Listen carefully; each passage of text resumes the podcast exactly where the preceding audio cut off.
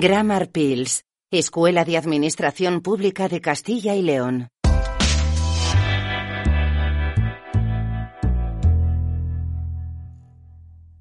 Hello and welcome back to a quick dose of grammar to help your English. A little bit of grammar a day helps keep the English blues away. My name is Brian Bowles, and today we are going to look at two very useful words still and anymore. Why are they useful, you may ask? Well, because they help us talk about continuation or not. So, para decir todavía, o todavía sigue algo, o ya no sigue haciendo algo, decimos still or not anymore. Let's look at, it at an example. Do you still have your old car?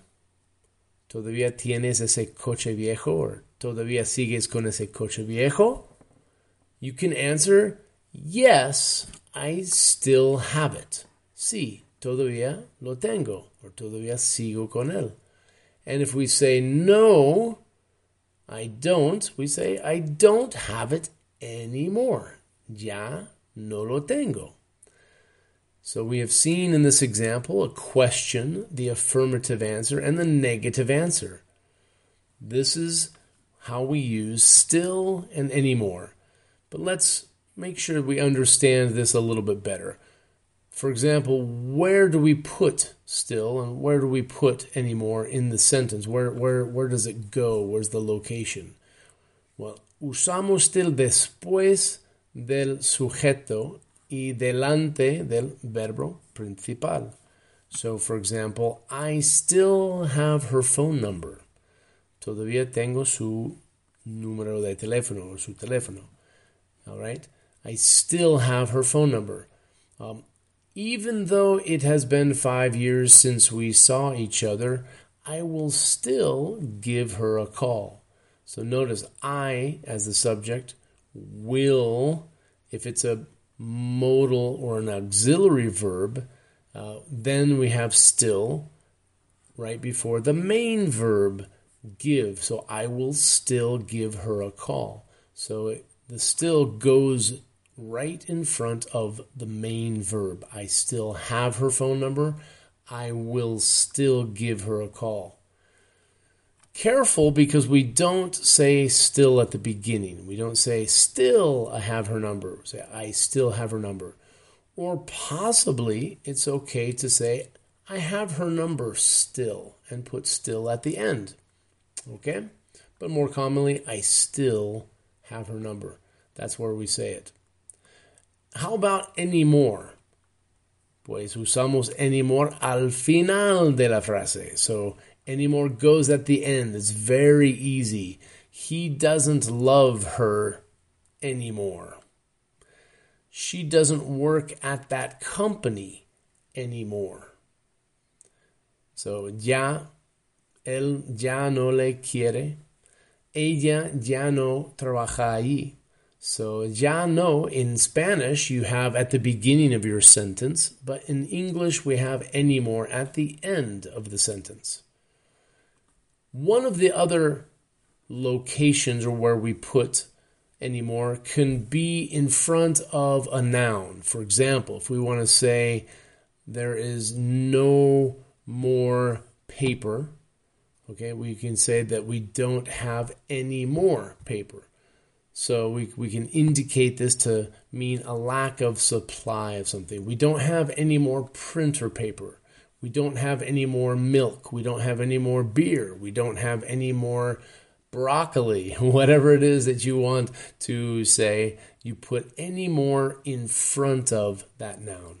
So we, we use it for a noun. They don't have any more cheap flights. Ya no tienen más vuelos baratos. All right, so let's look at some examples. I have here a collection of examples, and we're going to look at some examples with still and then some examples with any more. First, still. Do you still work in the IT development department? Do they still serve their famous tortilla de patata? Do we still have access to the internet? I would like to get access to the account. I'm still angry with them. The manager is still working there. I'm still waiting for somebody to call me back. They are still in the Dominican Republic on vacation. Even though mine is not that old, I still want to get a new phone. All right, and now some examples with anymore.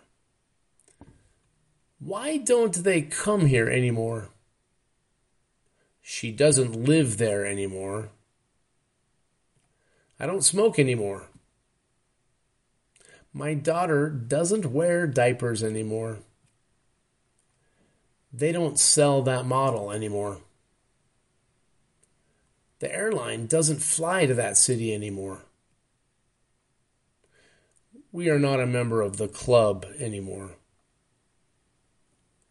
He doesn't have a subscription to Netflix anymore.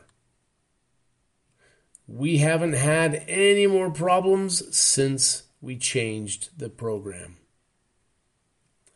Well, that is enough now. I think some examples you have had. Uh, if you still want to practice more, well, you can go back and listen again and try to memorize the sentences. And with this little pill, a little priority, and a little practice, you hopefully won't have any more difficulties using still and anymore. This is Brian Bowles. See you again soon.